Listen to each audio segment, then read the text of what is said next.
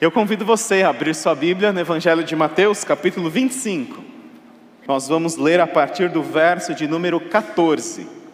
E também será como um homem que, ao sair de viagem, chamou os seus servos e confiou-lhes os seus bens. A um deu cinco talentos, a outro dois e a outro um, a cada um de acordo com a sua capacidade. Em seguida partiu de viagem. O que havia recebido cinco talentos saiu imediatamente, aplicou-os e ganhou mais cinco. Também o que tinha dois talentos ganhou mais dois. Mas o que tinha recebido um talento saiu, cavou um buraco no chão e escondeu o dinheiro do seu senhor. Depois de muito tempo, o senhor daqueles servos voltou e acertou contas com eles. O que tinha recebido cinco talentos trouxe os outros cinco e disse: O Senhor me confiou cinco talentos, veja, eu ganhei mais cinco. O Senhor respondeu: Muito bem, servo bom e fiel. Você foi fiel no pouco, e eu o porei sobre o muito. Venha e participe da alegria do seu Senhor. Veio também o que tinha recebido dois talentos e disse: O Senhor me confiou dois talentos, veja, eu ganhei mais dois. O Senhor respondeu: Muito bem, servo bom e fiel. Você foi fiel no pouco, e eu o porei sobre muito. Venha e participe da alegria do seu Senhor. Por fim, veio o que tinha recebido um talento e disse: Eu sabia que o Senhor é um homem severo, que colhe onde não plantou e junta onde não semeou. Por isso, tive medo, saí e escondi o seu talento no chão. Veja, aqui está o que lhe pertence. O Senhor respondeu: Servo mau e negligente. Você sabia que eu colho onde não plantei e junto onde não semeei? Então você devia ter confiado meu dinheiro aos banqueiros, para que quando eu voltasse, o recebesse de volta com juros. Tirem o talento dele e entreguem-no ao que tem dez, pois a quem tem, mais será dado e terá em grande quantidade, mas a quem não tem, até o que tem lhe será tirado e lancem fora o servo inútil nas trevas, onde haverá choro e ranger de dentes. Que o Senhor aplique Sua palavra em nossos corações. Você pode se sentar.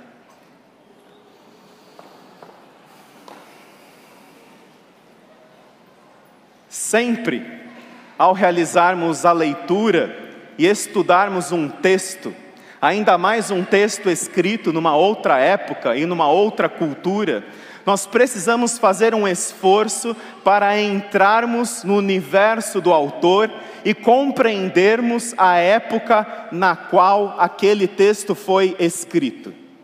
E esse esforço de entrarmos no universo do autor, de buscarmos compreender as intenções originais do autor e compreendermos também os seus dias, a sua cultura, esse esforço é extremamente importante e necessário para que possamos fazer a ponte adequada do texto com os nossos dias, fazendo as aplicações corretas de acordo com o texto e de acordo com o propósito para o qual e pelo qual ele foi escrito.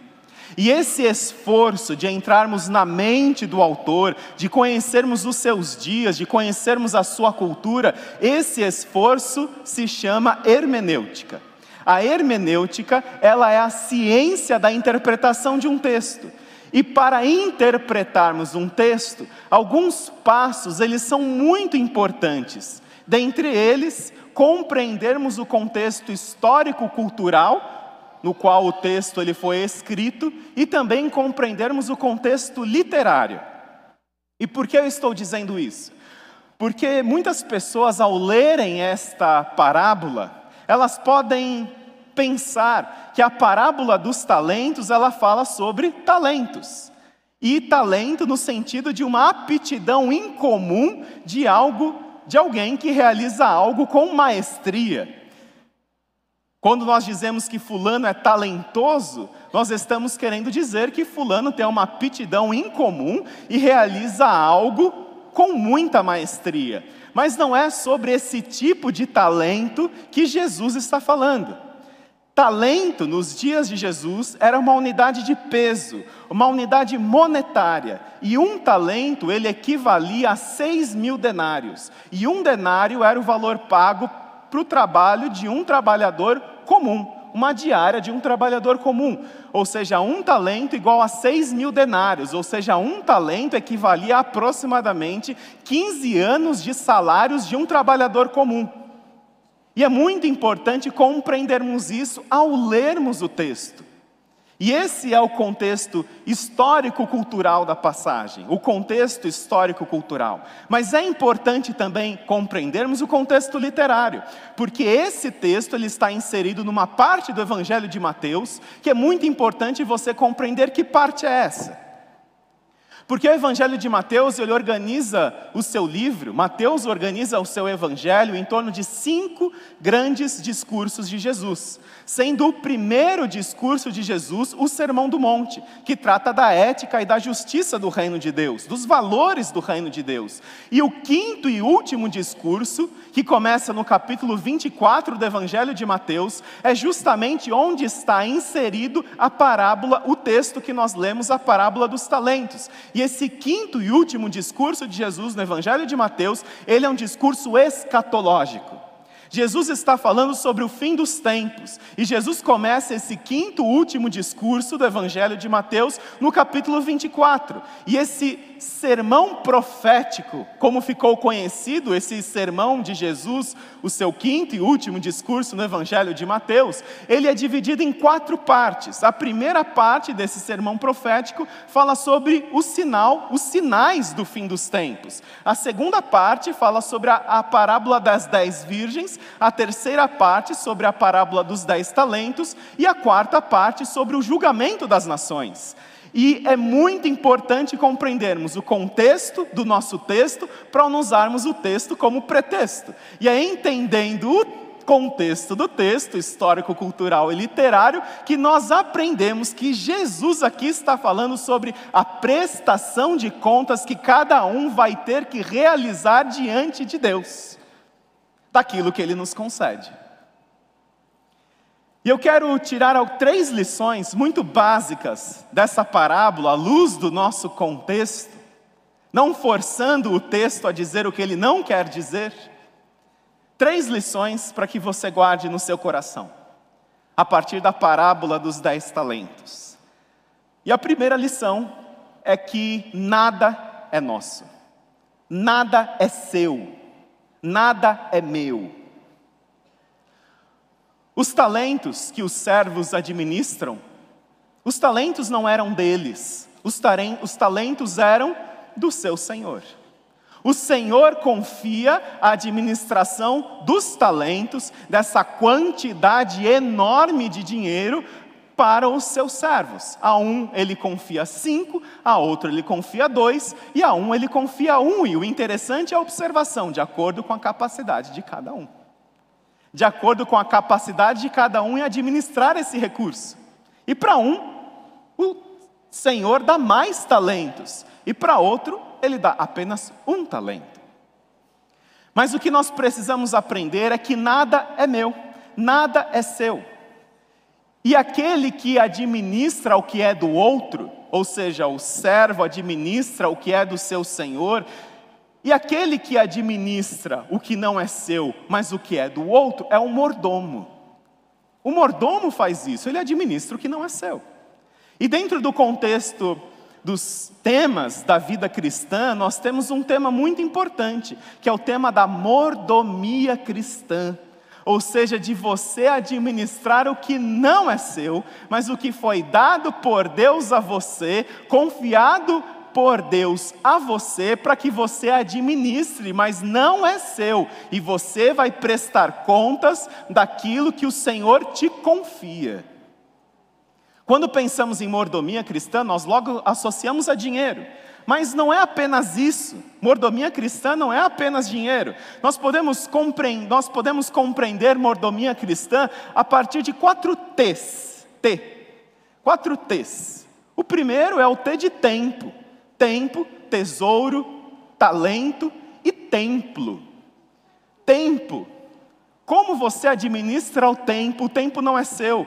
O Senhor é o criador do tempo, o Senhor é o criador da vida e como você usa o seu tempo, seja o seu tempo de lazer, o seu tempo com a família, o seu tempo com o trabalho, como você usa, você vai prestar contas ao Senhor do tempo.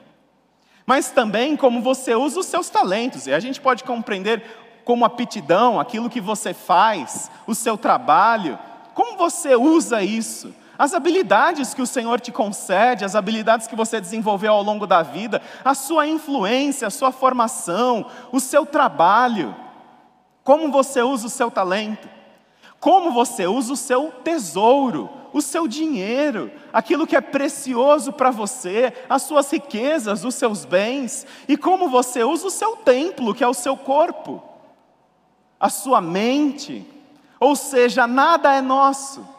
E aquilo que nós administramos foi confiado pelo Senhor, pelo Criador de todas as coisas, e Ele vai vai chegar o tempo em que ele vai pedir a prestação de contas de como você usou o seu corpo, de como você usou a sua mente, de como você usou a sua influência, de como você usou os seus recursos, de como você usou as suas riquezas, de como você administrou o seu tempo. Ou seja, nós precisamos viver sabendo que nada é nosso e que nos será pedido a prestação de contas daquilo que Ele confia a você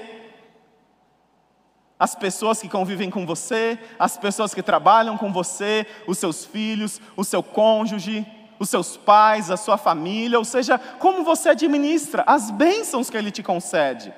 E nós aprendemos através da Bíblia que a vida com Jesus, ela não apenas muda o nosso destino eterno, não é apenas uma passagem para a Jerusalém celestial mas a vida com Jesus, ela muda também o aqui e o agora, ela transforma as nossas relações. O Evangelho de Jesus transforma as pessoas, as relações dessas pessoas e as produções dessas pessoas, e como as pessoas se relacionam também com as coisas. O Evangelho transforma tudo, o Evangelho transforma todos.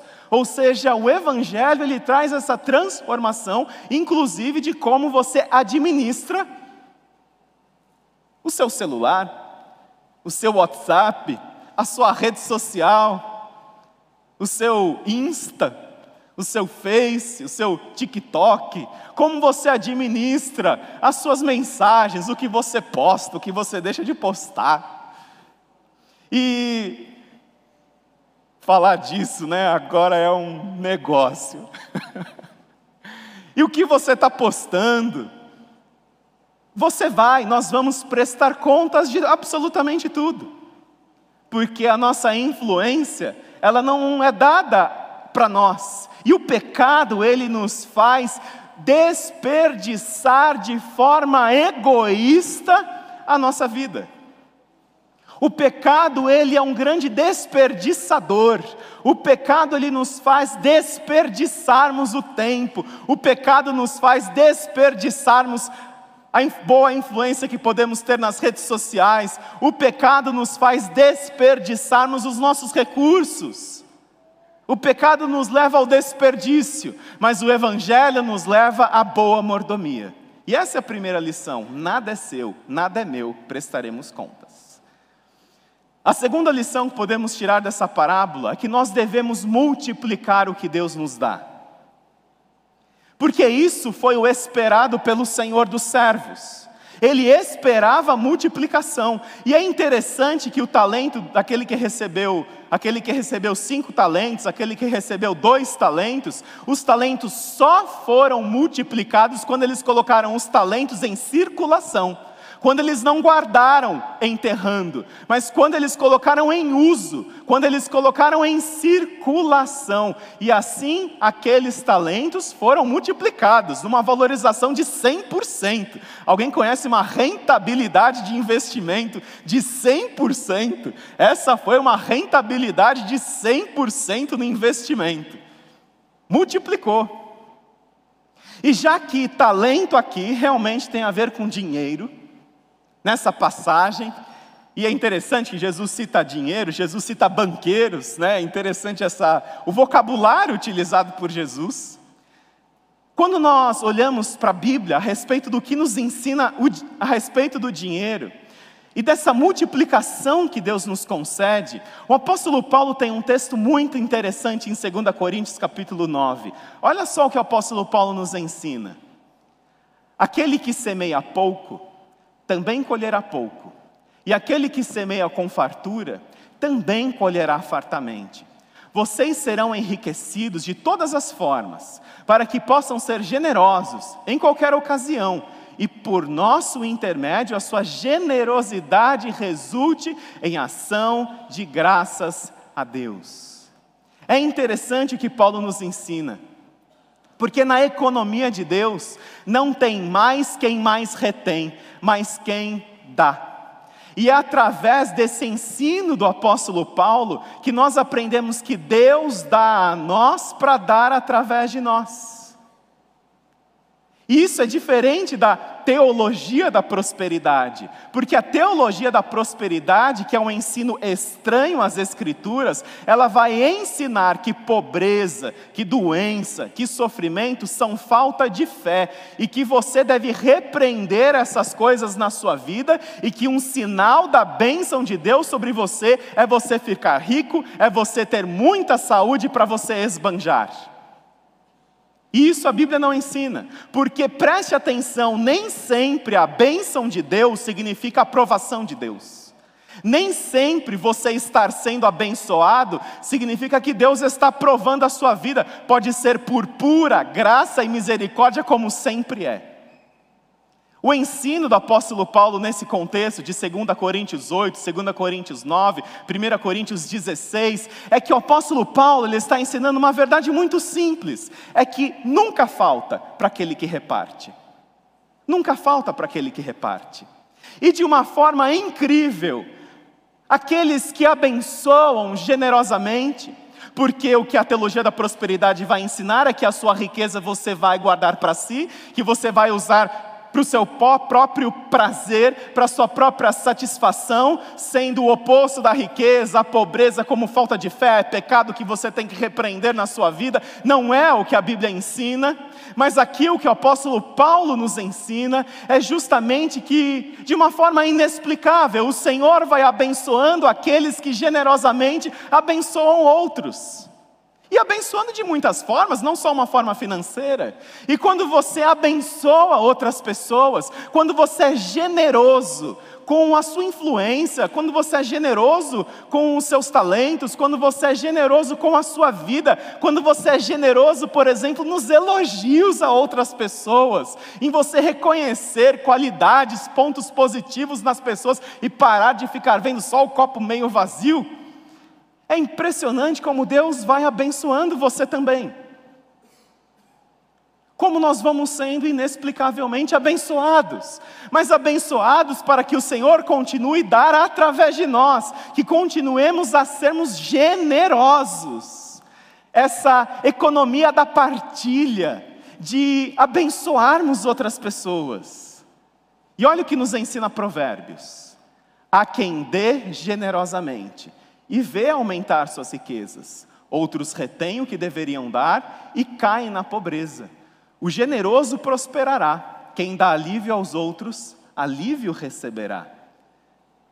E o reverendo, reverendo Hernandes Dias Lopes, comentando esse texto, ele disse o seguinte: que no reino de Deus, você ganha o que dá e perde o que retém. Esse princípio deve ser aplicado na prática da generosidade. Precisamos traduzir nossa fé em práticas de amor. Precisamos converter nosso discurso em ação. E, por exemplo, você tem uma excelente oportunidade todo mês na nossa igreja de contribuir financeiramente com os seus dízimos e com suas ofertas. E ao contribuirmos financeiramente, nós estamos declarando de uma forma muito prática de que eu não dependo de que o meu coração não está nos meus recursos, o meu coração está no meu Pai que me concede o pão de cada dia. E o ato de você contribuir mensalmente, financeiramente, é um ato de confiança em Deus. É um ato de que Deus não vai deixar faltar para você. É um ato de que Deus ele vai suprir as suas necessidades. Isso nós fazemos mensalmente.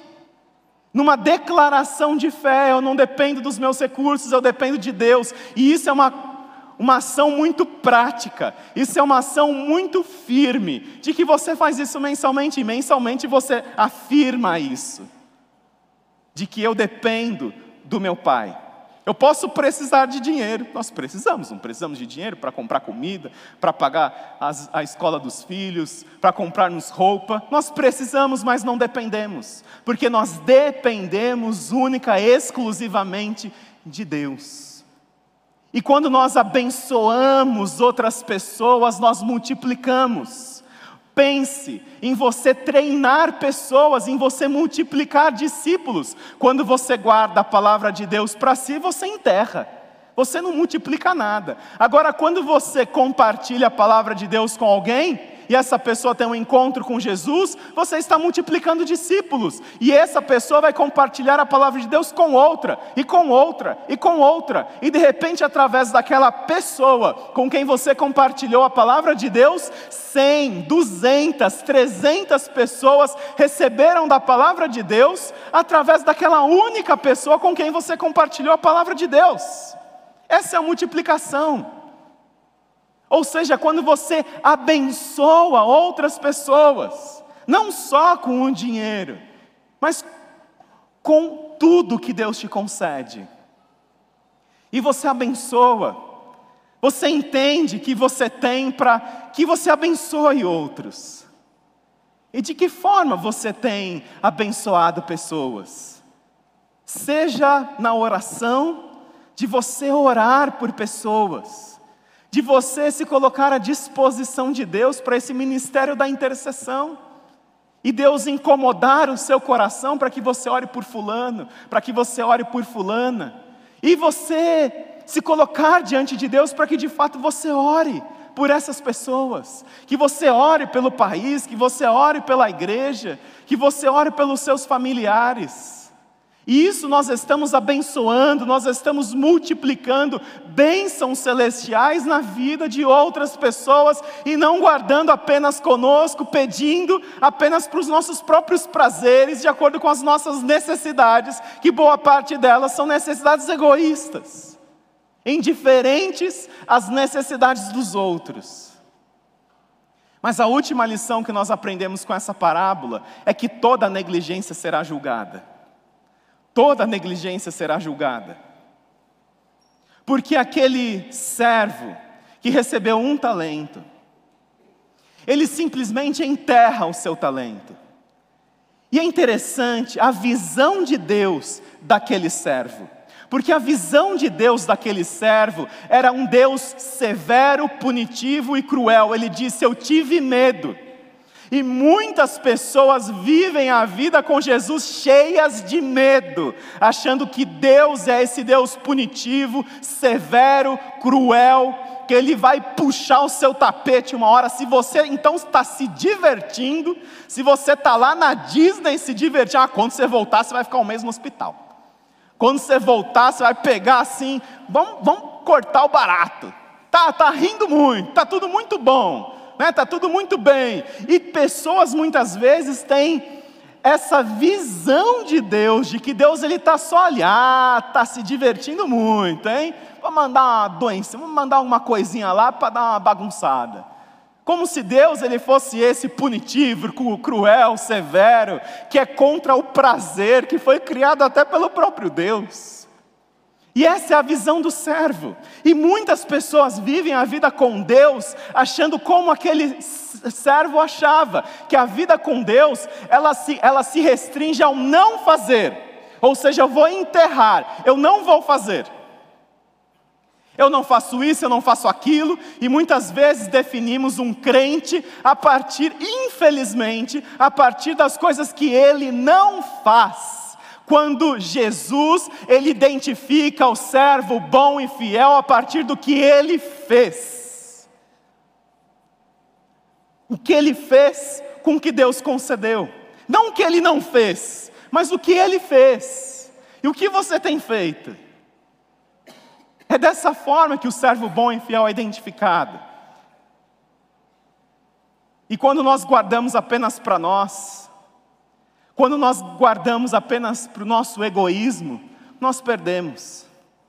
Jim Elliot, um missionário norte-americano, que junto com seus cinco amigos, eles morreram assassinados na evangelização dos índios no Peru.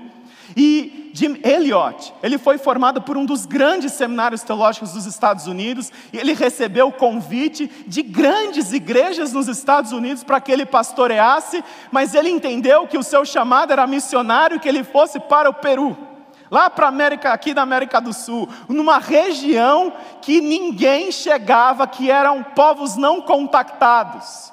Eles eram extremamente hostis. E muitos disseram: Você está desperdiçando a sua vida. Muitos disseram para eles: Você está desperdiçando o seu talento. Você pode ser pastor de uma grande igreja nos Estados Unidos, você está desperdiçando indo para um lugar onde ninguém quer ir. Quem vai ouvir falar de você? Pois ele foi com seus cinco amigos, em 1956 eles morreram assassinados, e muito tem se dito dessa atitude de entrega e de sacrifício de Jimmy Elliot, e talvez nunca saberíamos quem ele era, ele, quem ele foi, se ele tivesse sido apenas pastor de uma grande igreja dos Estados Unidos mas foi essa multiplicação da sua entrega, do seu sacrifício, que faz ele um dos grandes mártires da fé cristã no século XX. E ele disse algo muito interessante: não é tolo aquele que dá o que não pode reter para ganhar o que não pode perder. Isso é a vida, isso é o dinheiro, isso é o corpo, isso são seus bens, isso é o seu tesouro, o seu tempo, ou seja, não é tolo aquele que dá o que não pode reter, para ganhar o que não pode perder, o que você precisa ganhar é essa vida plena, essa vida abundante, essa vida generosa que o Senhor ele tem para você. E Jesus disse: há maior felicidade em dar do que em receber. Mas o que eu acho muito interessante nessa parábola é que a palavra do Senhor para aquele servo que tinha cinco talentos, para aquele que recebeu 30 mil denários, que recebeu assim uma quantidade infinita, quase impossível de ser mensurada de dinheiro. E sabe o que o Senhor disse para ele? Quando ele prestou contas e multiplicou aquilo, aqueles seis mil denários vezes dez, sessenta mil denários. Você sabe que o Senhor disse para ele: Muito bem, servo bom e fiel, você foi fiel no pouco. Ele tinha sido fiel no pouco? Ele foi fiel no, na maior quantidade de talentos. Você foi fiel no pouco. E eu porei sobre o mundo muito, venha e participe da alegria do seu Senhor. O que eu acho interessante é o Senhor dizer para aquele servo que ele foi colocado no pouco, sendo que ele tinha sido colocado na maior quantidade de talentos. E que eu destaco de lição para você e para mim, que tem tudo a ver com a ceia do Senhor, com a vida que Jesus nos oferece, é que nada do que conhecemos ou recebemos nesta terra, por mais valioso que seja, cinco denários, dez denários, se compara com a alegria que participaremos com o Senhor por toda uma eternidade. Ou seja, o que você tem é pouco perto da alegria da eternidade, mesmo sendo 60 mil denários, mesmo sendo 100 milhões de dólares, mesmo sendo um bilhão de dólares, isso não é nada. Ou seja, também o seu sofrimento não é nada, perto do consolo que você vai ter, perto do prazer de se caminhar com Deus aqui agora mesmo diante de dias de lutas, dias difíceis, ou seja, aquele que vive sabiamente esses dias, vivendo a transformação que o Evangelho nos oferece aqui e agora, é aquele que tem o olhar na eternidade também, sabendo que nada, nada se compara à alegria que nós teremos e que nós participaremos com o Senhor, e essa alegria é a vida que Jesus nos oferece. Eu convido você a fechar seus olhos e a orarmos. Nada se compara com a alegria de viver a vida com Jesus. Nada se compara com a alegria de multiplicarmos aquilo que Jesus nos concede. Nada se compara com a alegria de vivermos para a honra e glória de Deus. Não há prazer no mundo. Não existe prazer no mundo.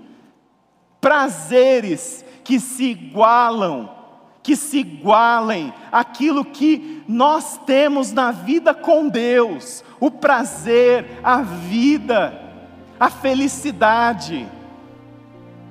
C.S. Lewis, num, seus, num dos seus livros, ele disse: o problema das pessoas é que elas se acostumam com muito pouco, que elas se acostumam com fazer castelinhos na lama, quando o Senhor tem um final de semana na praia mais linda do universo para você e para mim. Não se contente com pouco, com um pecado não se contente com uma vida longe de Jesus, com uma vida sexual distante daquela que Ele tem para você, que Deus tem para você, que você foi criado para essa vida. Não desperdice achando que a sua felicidade está nisso. Não desperdice achando que sua felicidade está no seu dinheiro, pessoas avarentas, egoístas. Não desperdice a sua vida. Deus tem muito mais para você, e esse muito mais não é necessariamente mais dinheiro, não é mais riqueza, mais bens, casa na praia, casa no campo. Esse mais, esse infinitamente mais de Deus, é o Senhor na sua vida. E se você deseja nessa manhã dizer: Jesus, eis-me aqui, eu quero esse infinitamente mais que o Senhor é, e eu coloco tudo a perder, eu coloco tudo diante de ti, eu considero tudo como esterco, como o apóstolo Paulo falou, para que eu possa ganhar, para que eu possa receber, para que eu possa viver com Jesus. Se essa é sua oração, se coloque de pé no seu lugar. Deus abençoe vocês. Se nessa manhã você está dizendo, eu considero tudo como esterco, eu considero tudo como nada valioso diante da vida valiosa e preciosa. Jesus tem cura para você, Jesus tem restauração, Jesus tem alegria, Jesus tem paz, Jesus tem esperança, Jesus tem uma vida que, mesmo que você viva com dificuldades, Ele supre o seu pão de cada dia, Ele renova a sua fé, Ele renova a sua esperança. Deus abençoe vocês. Se há mais alguém, pode se colocar em pé dizendo: Senhor Jesus, essa é a vida, a verdadeira vida, nada é meu, entrego ao Senhor tudo que eu tenho. E se você quer assumir esse compromisso com Jesus também, eu entrego ao Senhor tudo que eu tenho, que eu entregue ao Senhor os meus bens, o meu futuro, a minha carreira, Semana passada, domingo passado, nós fizemos um apelo específico para missões, e aqui vai mais um apelo específico. Você que quer entregar a sua vida a Jesus, você quer entregar a sua vida para a obra missionária, você que quer entregar a sua vida para que Jesus faça infinitamente mais, também se coloque de pé, dizendo: essa é a vida, muito mais do que ser um profissional de acordo com os padrões dos nossos dias. Você vai dedicar a sua vida para Jesus de uma outra forma, que muita gente vai dizer isso é desperdício de talento, isso é desperdício de diploma, isso é desperdício de vida, mas você vai, e você vai multiplicar bênçãos sobre a vida das outras pessoas. Deus abençoe vocês que estão em pé. Se você também está conosco pela internet, você também pode expressar essa sua oração. Jesus, obrigado, porque o Senhor, ao vir ao mundo, multiplicou vida, o Senhor multiplicou perdão, o Senhor multiplicou bênçãos celestiais sobre nós e que possamos ser dispenseiros dessas bênçãos.